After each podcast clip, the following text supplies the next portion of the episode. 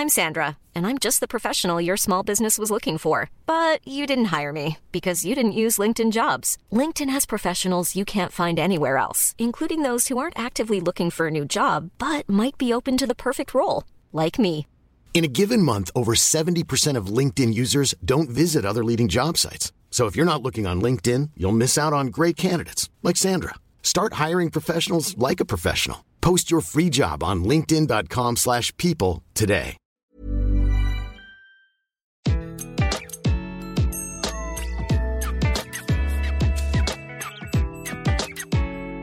Bonjour, je suis Gaël Châtelain-Berry, bienvenue sur mon podcast Happy Work, édition du lundi, le podcast qui va vous permettre d'attaquer la semaine du bon pied.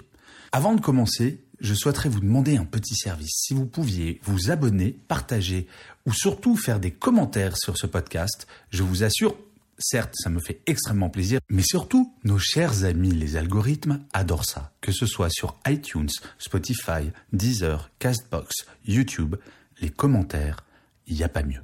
Allez, on y va. Cette semaine, j'ai décidé de vous parler d'un sujet fondamental. Que dis-je fondamental Essentiel. Votre réveil et la façon que vous avez de commencer votre journée. A priori, si vous écoutez cet épisode, c'est que vous y êtes arrivé. Et oui, vous êtes sorti de votre lit, à moins que vous ne soyez encore sous votre couette.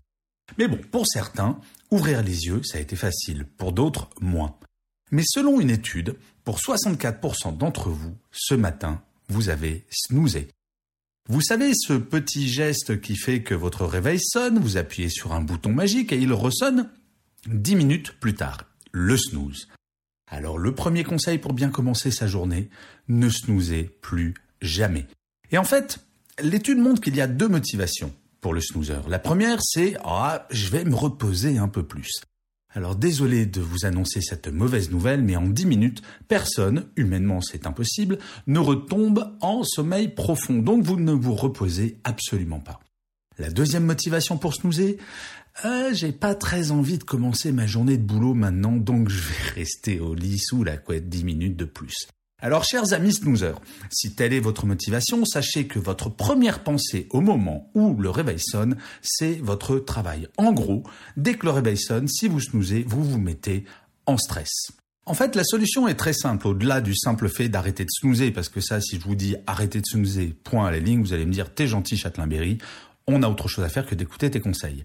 Mais L'idée, c'est au lieu de penser au travail, si vous ne snoozez pas, vous allez penser à quelque chose qui vous fait plaisir. Et pour ce faire, vous allez créer une routine de réveil.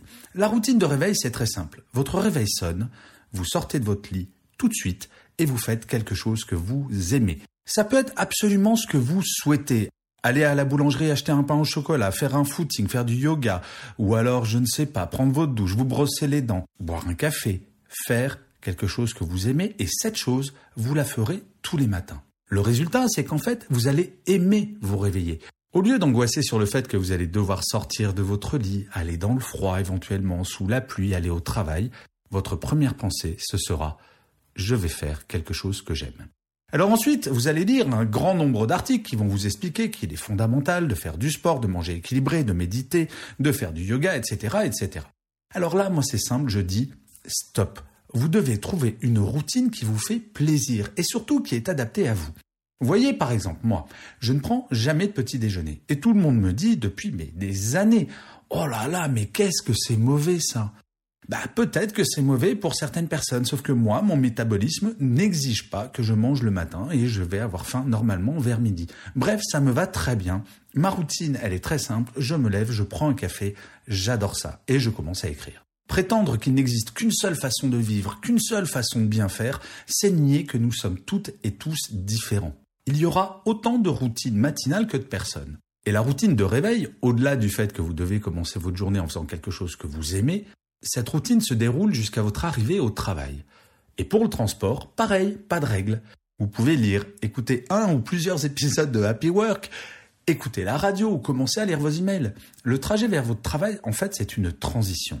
Et si vous faites ceci, que vous ne snoozez plus, que vous faites quelque chose que vous aimez en vous réveillant, que derrière, pendant le trajet qui vous amène vers votre travail, vous ne vous êtes pas mis en stress, vous verrez, votre journée va commencer nettement mieux.